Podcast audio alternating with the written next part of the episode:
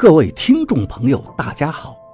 您现在收听的是长篇悬疑小说《夷陵轶事》，作者蛇从阁，演播老刘。第八十九章，那个橙色的皮球穿过马路，继续往长江的方向滚过去。已经滚到滨江公园的草地上。那两个乞丐正在发疯地追逐，皮球滚到长江大堤的护坡，在护坡上一下一下地弹着，就是不滚下去。那两个乞丐似乎觉察到了什么，不再跟着追了，站在原地。雨水越下越大，刘院长开了雨刷，可是开了一会儿，雨刷的晃动。越来越慢了，仿佛有什么东西流到了雨刷和车玻璃之间，增大了摩擦力。车内的水汽附在玻璃上，让刘院长的视线受阻。他拿起抹布在窗子上擦起来。我把头低下，我不敢看了。今天是七月半，我本来就不该出来的。街上的东西，刘院长和董玲不知道。可我都能看得见，有好多面色黝黑的野魂正在伸出舌头舔着车前面的玻璃，舌头上滴着粘液，把雨刷粘在了玻璃上。刘院长要把手伸出去探弄雨刷，别别去摸！我呜咽地说着。街上的阴冷气息在变重，洋式的味道慢慢的细微到。不可以闻到了，包括那个梨子的腐烂味道，都被雨水冲刷变得淡了。空气中泛起了尸臭和泥土的沉重气息，他们马上就要全部出来了。还有十分钟，子时就到了。赵一二故意把语气放缓：“你知不知道子时之后，宜昌会变成什么样子？”王八勉强挤出笑容。到这一步了，你吓唬我，我也不会回头的。你以为我在吓你？赵一二哈哈大笑。我倒要看看你今晚到底有多大胆子。他手招了一招，几张纸钱就漂浮过来，在王八的面前晃悠。王八一阵战栗。他知道面前有什么东西，虽然看不见，但是心里明白的很。王八从荷包里掏出点糯米，撒在前面，几声风声厉叫，纸钱被风带到了空中。哼哼，在我面前显摆吗？赵一二有点不高兴了。天上的黑云沉沉地压了下来，王八的耳朵里。仿佛听见无数的惨叫，那是阴间的鬼魂在阴关里面拥挤，都想快点冲到人世间。今年的年成的确不好，鬼多一些。你这小子，难道是知道吃我们这碗饭饿不死吗？连律师都不愿意当了。王八呆呆地站着，身边的哭嚎声他已经能听得很清楚了。用不着赵一二带他走音，他现在就可以感受到阴魂就在附近，而且很多，非常多。赵一二又看了看抠机，时候到了。他的脸色非常郑重，语速更加沉着。闭眼。王八把眼睛闭上，赵一二用一根银针。飞快地在他的耳垂上刺了一下，王八的耳垂里滴出一滴鲜血。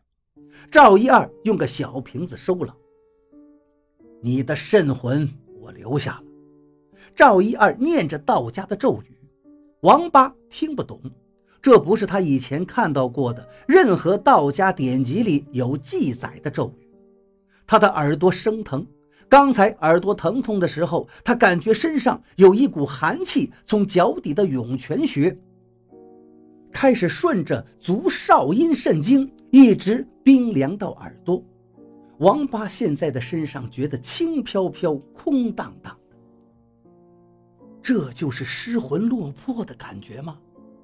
他的内心对自己说道：“你可以开始了。”赵一二拍了拍王八的头顶，王八把眼睛睁开，他再次看到的世界是一个完全不同的世界。王八的内心震撼到惊愕无比。雨停了，我能够感觉到雨停了。时间到了，来不及了，我低声说道。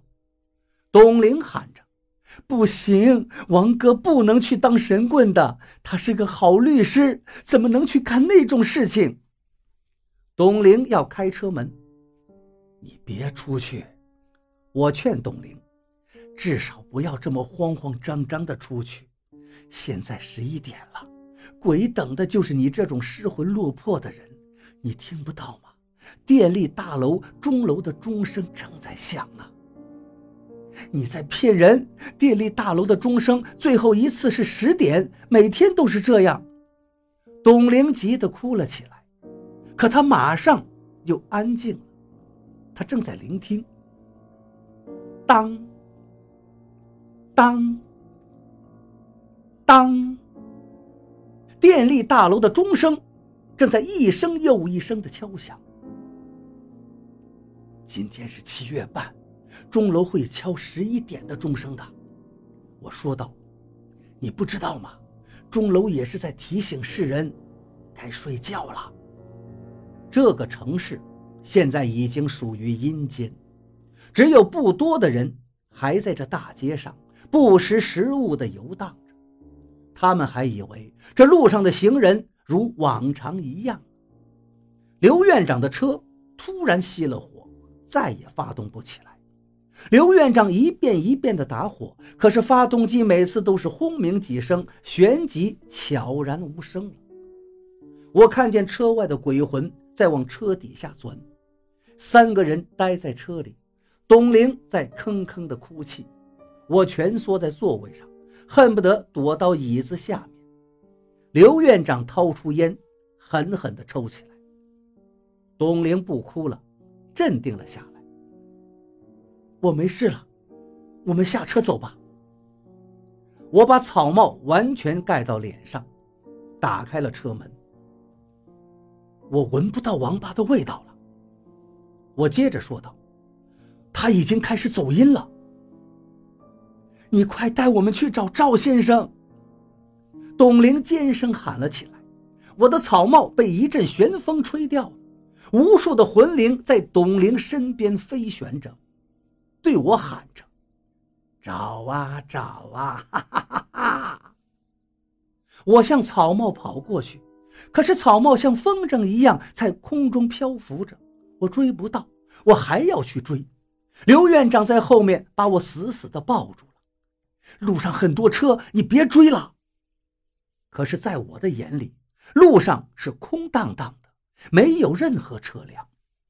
我无力地说道：“王八已经开始走音，但我知道赵先生在哪儿，他就在前面的路口，滨江公园对面的解放路口。这么多的阴魂，全都来自于那里，那儿就是阴关呐。赵先生正在点数。”我听见有个鬼在说。